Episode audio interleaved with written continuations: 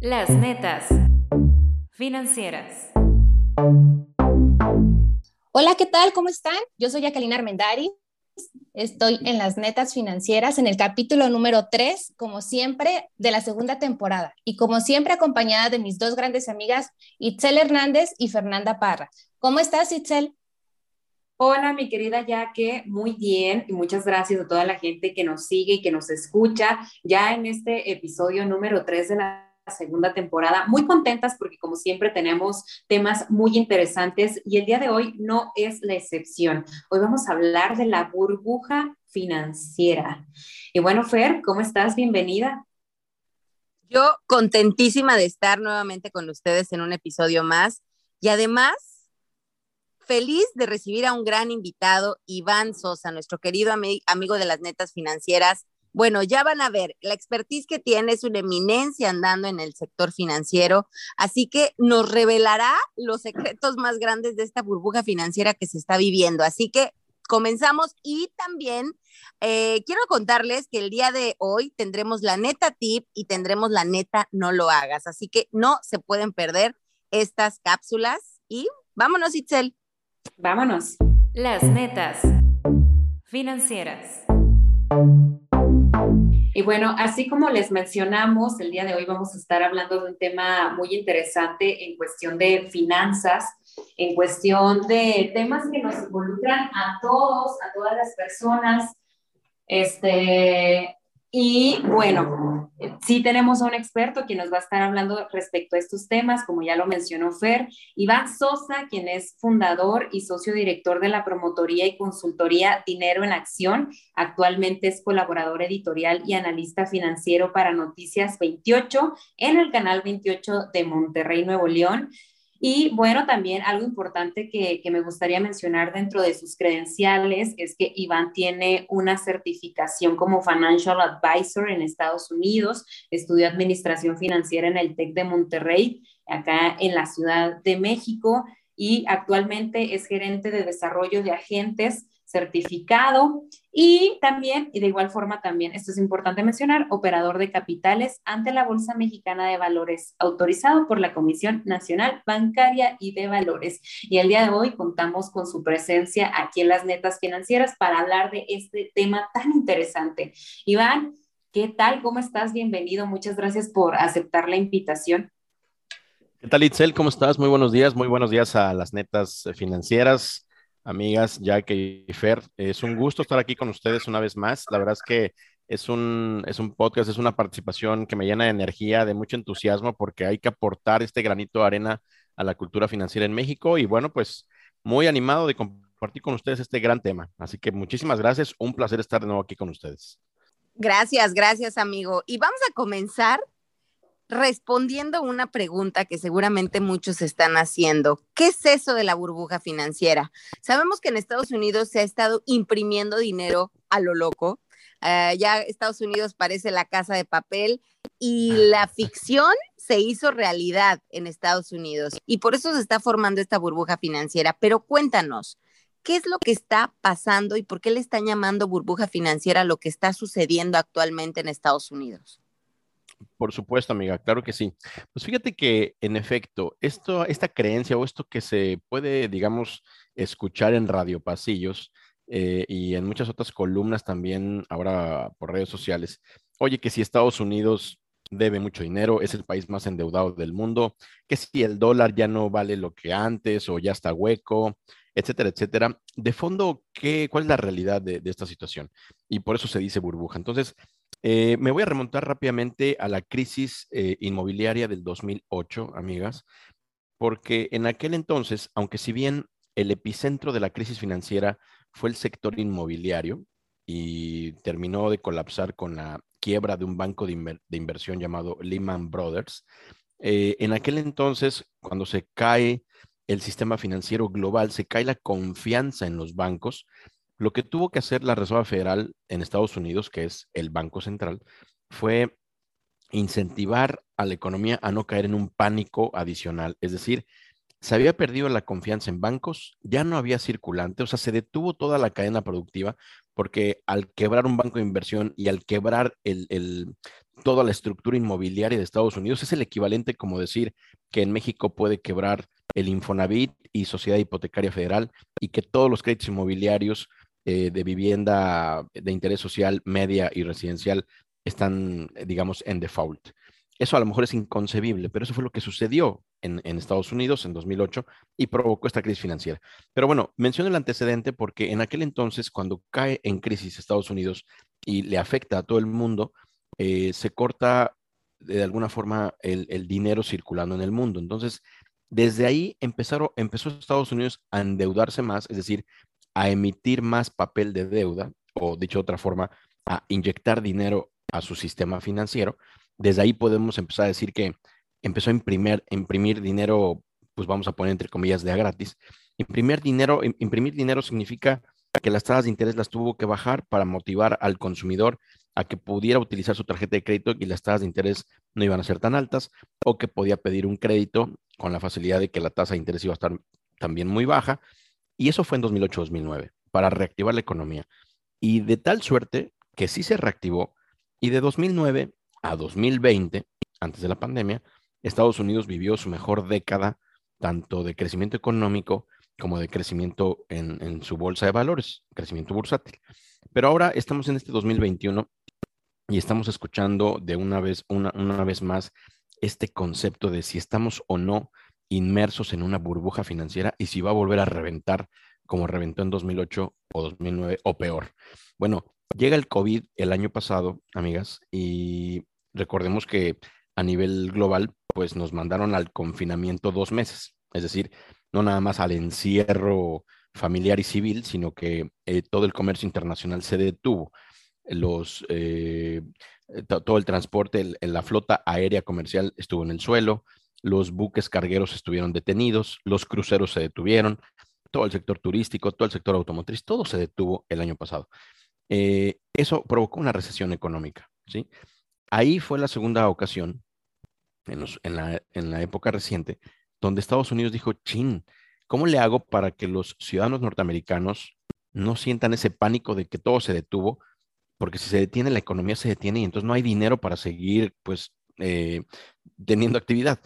Entonces, Estados Unidos y muchos otros bancos centrales de Europa o de primer mundo dijeron, una vez más, hay que bajar la tasa de interés, pero en esta ocasión al 0% para motivar a que la gente consuma o para motivar que la gente pida un crédito a una tasa del 0%. Imagínate, amiga, pedir un crédito de 100 mil dólares a 10 años y que la tasa de interés que te cobren sea del 0.1% anual.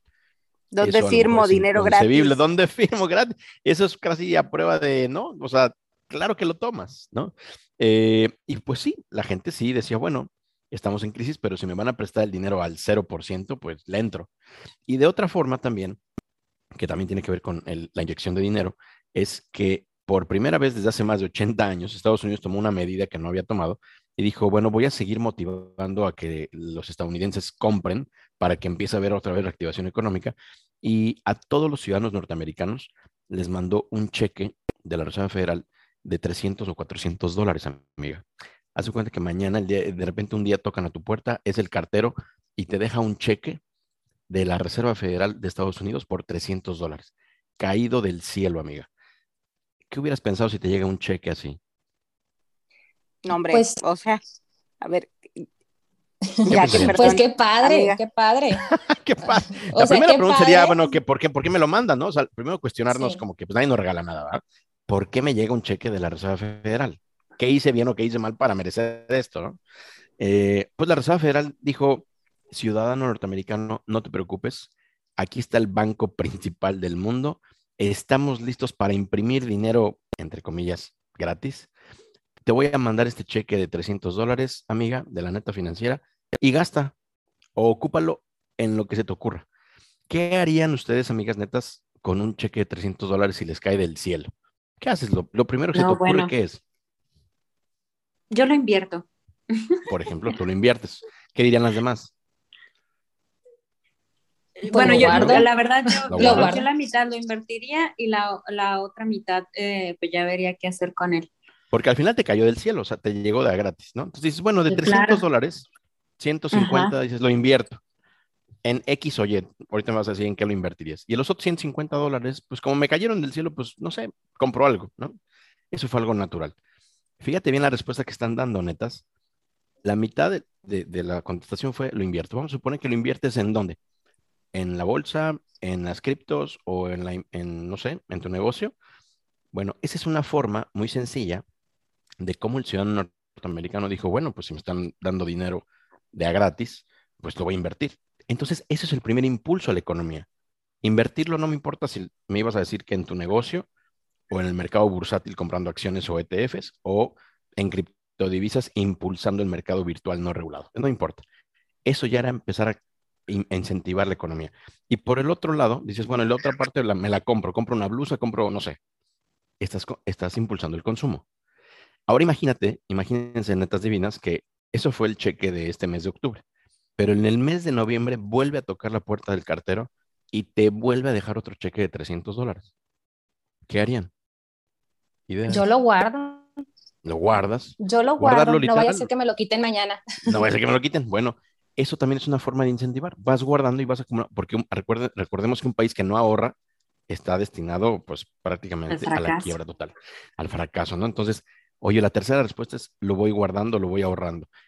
Pero en el tercer mes, netas, les vuelve a llegar otro. Entonces, la, la buena noticia es que de repente los americanos dijeron, ¿qué está pasando? ¿Qué está Este pasando? cheque me llegó, este cheque me llegó en mayo, ya estoy en junio, ya estoy en julio, estoy en agosto y me sigue llegando un cheque de 300 o 400 dólares mensuales de parte de la Reserva Federal. Imagínense qué está haciendo la población norteamericana desde el año pasado que está recibiendo ese dinero. Un dinero que le cayó del cielo. Y si ya lo multiplicas por 12 meses, pues es un poquito más de 4 mil o 4 mil 500 dólares de a gratis. Y si lo multiplicas por más de 180 millones de norteamericanos en edad económicamente activa, ¿cuánta cantidad de dinero es eso? Bueno, ese dinero, cuando tú lo multipliques 180 millones de norteamericanos en edad económicamente activa por 300 dólares, es un dineral lo que se está gastando el Banco Central mes a mes. Entonces, eso fue la primera activación o la segunda medida que implementó el gobierno para apoyar o motivar el consumo o apoyar y motivar la inversión en bolsa o para apoyar y motivar el ahorro. Esas tres respuestas que ustedes me acaban de dar, por sentido común, fue lo que el estadounidense común y corriente fue lo que hizo. Y entonces, para la primera respuesta que fue invertirlo, suponiendo que lo hayan invertido en acciones en bolsa o en ETFs o en el mercado cripto, es ahí donde estamos viendo los máximos históricos de las bolsas de valores. Porque de repente, de la nada, un dinero que no estaba dentro del sistema, por el hecho de emitir cheques a todos los norteamericanos, pues lo mandaron a la bolsa o lo mandaron a sus cuentas bancarias o a sus brokers. Y entonces también el mercado bursátil se ha estado inflando de dinero que antes no había y que ahora ya existe. Y ese dinero viene proveniente de la fábrica de billetes de la Reserva Federal, sin un sustento. ¿Sale?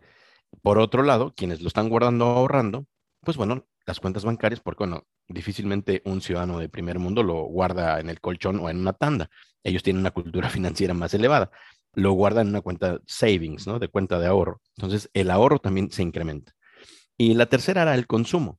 Para quienes contestaron la segunda respuesta, pues consumir y comprarte ropa y comprarte lo que no te habías comprado, porque al final es un dinero gratis, un dinero caído del cielo, pues porque no te afecta porque tenías empleo o recuperaste tu empleo, este, o bueno, simplemente fue sorpresivo. A lo mejor eras un millennial, ya tenías 18 años, 19 o 20 y te cae un cheque de la Reserva Federal.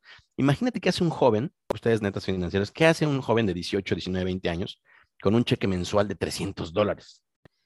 ¿Qué haría hoy un millennial que nunca ha trabajado y que le caen 300 dólares de gratis mensuales? Videojuegos. Pues se lo, Videojuegos, por se lo ejemplo. gasta. Y ahí tenemos, por ejemplo, los gamers, ¿sí? Todas las consolas de videojuegos han estado en sus ventas máximas históricas. La pandemia vino a darle a PlayStation, a Nintendo y a Xbox las ventas que nunca habían tenido en la historia. O los que no se habían suscrito al streaming premium de Netflix o HBO o Disney Plus o bla, bla, bla, Bueno, pues han sido el año de los streamings. Con esto, y ahorita lo estamos haciendo como ejercicio sentido común, eso es lo que la gente está haciendo. Pero ¿qué hay detrás? ¿Quién me regaló ese dinero? ¿De dónde viene? Viene de que la maquinita de hacer dinero, que se llama la Reserva Federal, lo ha venido haciendo desde mayo del año pasado. ¿Eso es bueno o eso es malo? Bueno, pues desde primer semestre de economía, pues en ninguna, ninguna teoría de pizarrón dice que una economía es fuerte porque se puede imprimir dinero de gratis sin pedirle permiso a nadie o sin que no haya un respaldo en algo. Eso no es posible. O sea, la teoría de pizarrón dice que si una economía está teniendo crecimiento económico, pero con dinero ficticio, entonces no, o sea, en algún momento eso va a quebrar. En algún momento eso va a reventar, porque ese dinero alguien lo tiene que pagar. Ya lo emitió el Banco Central ¿Y a dónde creen que van a pasar la factura? ¿Quién va a tener que pagar ese dinero que ya se imprimió? Los pues ciudadanos. Los contribuyentes. Exactamente. Los contribuyentes, ¿no? Entonces, al final es deuda. Y a través del fisco, a través del treasury, van a tener que pagarlo.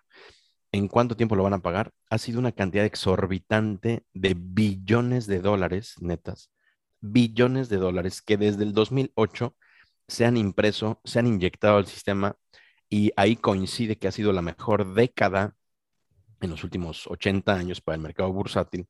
Desde el año 2009 al 2020, el índice Dow Jones, el S&P 500, el índice Nasdaq, este, han estado inflándose por dinero que se ha inyectado al sistema y que no necesariamente está respaldado por datos fuertes eh, económicos. ¿sí?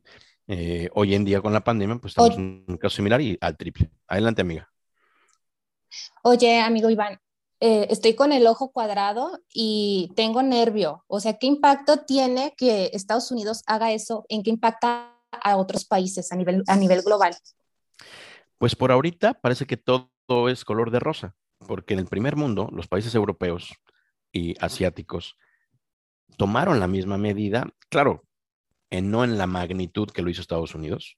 Otros países simplemente bajaron el costo del dinero a cero, es decir, las tasas de interés, si tú quieres pedir un crédito, hoy están al 0% en Europa, en Alemania, en Francia, en Japón, etcétera. Pero esos países no están regalando dinero con chequecitos mensuales. Esa es la diferencia. Aquí Estados Unidos está implementando dos medidas eh, al mismo tiempo. Un combo, papas y refresco grande, es decir, bajar el costo del dinero al cero y regalando cheques mensuales. ¿Qué efecto tiene? Bueno, por ahorita ha sido un efecto muy positivo, pero también desde Asia, Medio Oriente y Europa están empezando a cuestionar por cuánto tiempo más Estados Unidos va a seguir haciendo esto.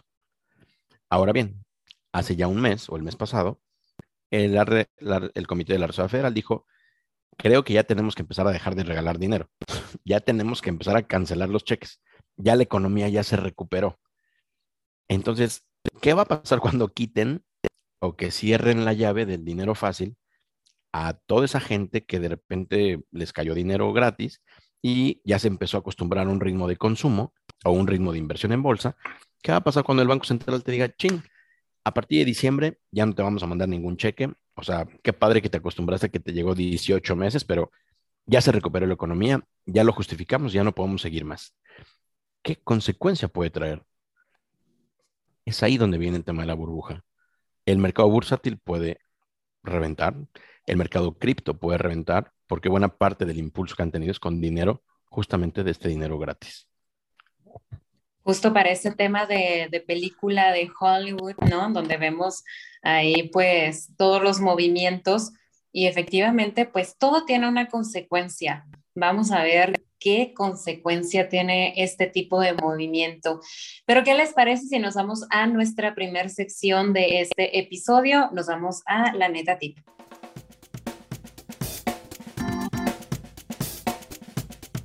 La neta tips en las netas financieras. ¿Qué tal amigos? Pues bueno, en función de esto que mencionamos sobre la burbuja, como neta tip, ¿Qué te recomiendo para blindar tu dinero, para proteger tu capital ante una situación que le puedes llamar o observar o percibir como una burbuja financiera? Pues lo primero es que la palabra clave es diversificar, pero para proteger tu dinero, primero tienes que estar en activos que tú te sientas cómodos, que te sientas cómodo, que te sientas seguro. ¿Cuáles pueden ser? Recordar siempre que hay tres grandes activos financieros que siempre van a cuidar tu dinero. ¿Cuáles son ellos? El punto número uno o el activo refugio por excelencia es el dólar cash o el dólar estadounidense.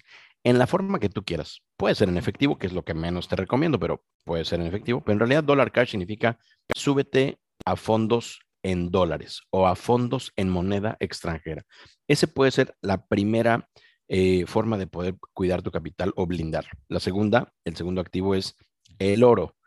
Ya sea que compres el oro de forma física, que es la, la que menos te recomiendo, o también subirte a fondos indexados al valor del oro. Y la tercera sería en bonos del Tesoro de Estados Unidos. Que tú dirías, bueno, pues estamos en México, ¿cómo le hago para eso? No te preocupes, hoy en día hay, muchos instrumentos financieros, muchos vehículos de inversión que te permiten blindar tu capital, proteger tu dinero a través de bonos del Tesoro de Estados Unidos o lo que se conoce como renta fija de dólares. Esa sería mi neta tip. Cuida tu dinero siempre teniendo dentro de tu portafolio de inversión dólares o moneda extranjera, fondos de moneda extranjera o fondos de renta fija y oro.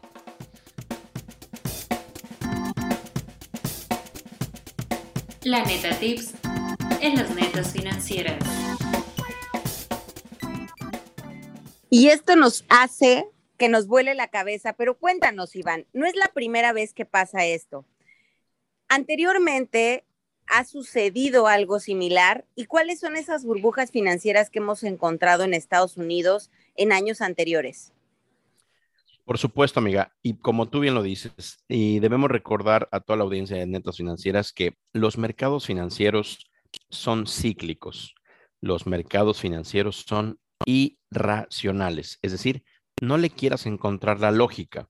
¿Y cuáles son los antecedentes de ese tipo de concepto de burbuja financiera? Pues justamente me voy a remontar a lo que ahorita estamos en esta época, octubre de 2021, en el sentido de que hace 34 años fue en realidad la segunda burbuja del, que habíamos presenciado eh, cuando la Reserva Federal en los años 80, con la crisis del petróleo en ese entonces, de 1982, también empezó a bajar el costo del dinero y también empezó, digamos, a imprimir dinero gratis. En esa época de los 80, amiga, del 1982 a 1987, el mercado bursátil o el mercado financiero creció, creció, creció, creció, porque todo mundo tenía mucha liquidez, mucho dinero para invertir en bolsa, por ejemplo. Mucha gente en México eh, vendía sus casas, sus carros, para invertir en el mercado bursátil.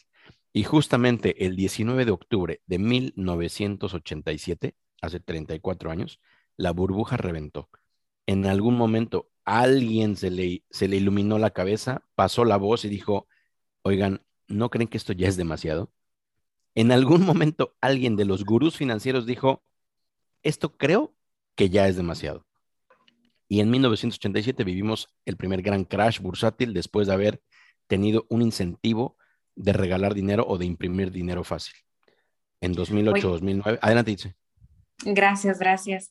Oye, Iván, la verdad es que está súper interesante esto que nos comentas y además me encantó la sección de la neta tip efectivamente, diversificar es la clave ahí principal. Pero cuéntanos, ¿qué onda? ¿Qué pasa con México? O sea, aquí en nuestro país, digo, para la gente que nos escucha de otros países, hola, pero nosotros que estamos aquí en México o en Latinoamérica, ¿qué beneficios o qué perjuicios tiene la burbuja financiera? Beneficios es que todo el tiempo tienes una gran oportunidad si tienes el vehículo adecuado y el instrumento adecuado de tener mucha mejor rentabilidad en tu portafolio de inversión.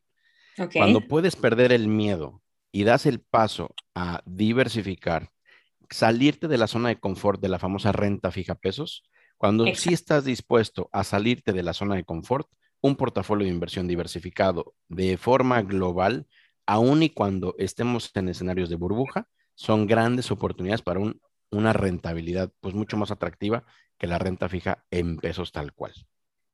Excelente. y los efectos, pues bueno, que aunque esto haya sucedido históricamente en Estados Unidos o en el mundo, México no ha estado exento a que se vea perjudicado. En este mundo globalizado, todo nos perjudica y porque estamos pegados a Estados Unidos, y aunque estamos citando que los ejemplos han sido en Estados Unidos, en realidad México cae en pulmonía. aunque en el 87 Estados Unidos se colapsó, México estuvo a punto de la quiebra. En 1994 fue lo mismo, en 2008 fue lo mismo y ahora 2020, el año pasado, también fue lo mismo. La economía de Estados Unidos se colapsó, México se colapsó todavía más y no nos hemos recuperado. Más sin embargo, por irónico que parezca, aunque estemos inmersos en una burbuja financiera, si seguimos las netas tips de diversificar, de blindar y de encontrar vehículos e instrumentos adecuados, esta burbuja no quiere decir que te haga los mandados, pero sí puedo yo adelantarte que puedes capitalizar la incertidumbre si cuentas con los activos refugio adecuados. Se aminoriza el riesgo. Totalmente, totalmente. Bueno, pues súper. Bueno, pues, no, adelante, amiga, adelante, perdón. Súper interesante, increíble el tema y la verdad es que está de miedo todo, ¿verdad? Pero todo tiene una solución. Ya, ya nos dijiste cómo blindarnos. Ahora voy a dar una recomendación en instrumentos financieros. No sin antes decirle que revisen su perfil de inversionista. ¿Por qué? Porque cuando no, volvemos a lo mismo, cuando no tienes claro qué es, qué tipo de inversionista eres, pues ocurren los, las historias de terror. Y los tipos de instrumentos financieros que puedes, que existen son, puedes invertir en acciones, en ETFs, en bonos, en instrumentos, en futuros, en opciones, en criptomonedas, hasta en binarias. Sin embargo, mi recomendación es que si no sabes cómo hacerlo, acudas a un especialista. Perfecto. Oigan, amigas, ¿les parece si nos vamos a la siguiente sección? Mm, no. La neta, no lo hagas. Pues bueno, les puedo compartir la neta tip. El no lo hagas, más bien, no dejes para mañana lo que puedes diversificar hoy. Es decir, no dejes de hacer eh, que tu portafolio de inversión goce de otros instrumentos de inversión que aunque tú no los conozcas hoy, no significa que sean malos mañana. Infórmate, documentate, eh, compáralos y no lo hagas, es decir, no dejes para mañana lo que sí puedes aplicar hoy en tu portafolio de inversión. Esa sería la recomendación. No, la neta no lo hagas. Muchas gracias, Iván, por esas recomendaciones. Y vamos a mi parte favorita, los mantras financieros. Y empiezo con el mío, que es ahorra o nunca. Itzel, Ustedes se pusieron súper creativas el día de hoy, pero bueno, mi mantra de este episodio, eh, que estuvo buenísimo, me encantó, me encantó. Mi mantra es, no esperes a ser rico para invertir, invierte para ser rico. ¿Eh? ¿Qué tal? Buenísimo y bueno, algo que va muy de la mano es más vale invertir que lamentar.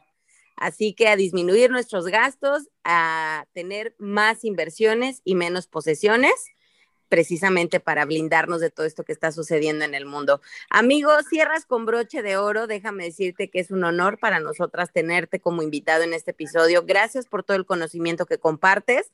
Así que cuéntanos, ¿cuál es tu mantra? Muchísimas gracias, amiga, y me encanta que podamos cerrar con broche de oro porque justamente, y aunque suene repetitivo, eh, las burbujas financieras no son de miedo.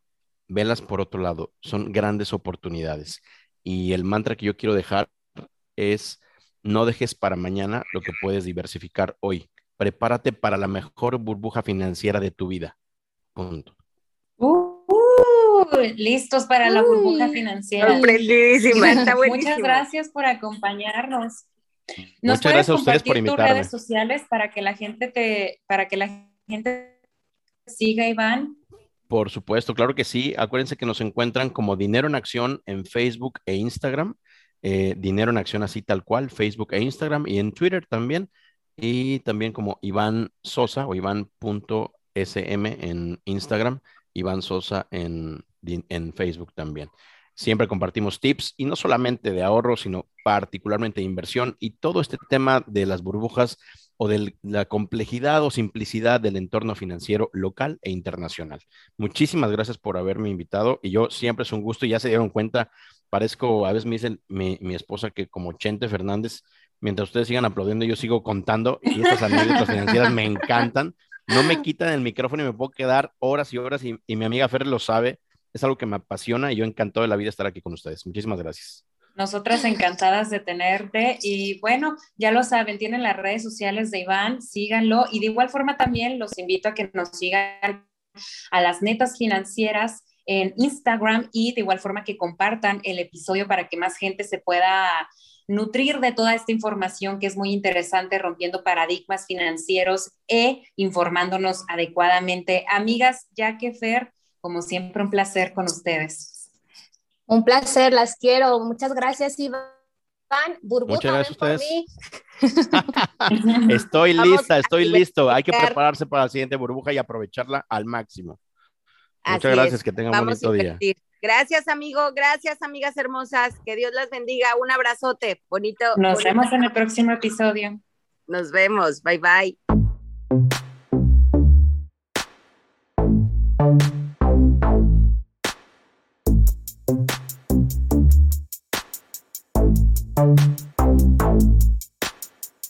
Las netas financieras.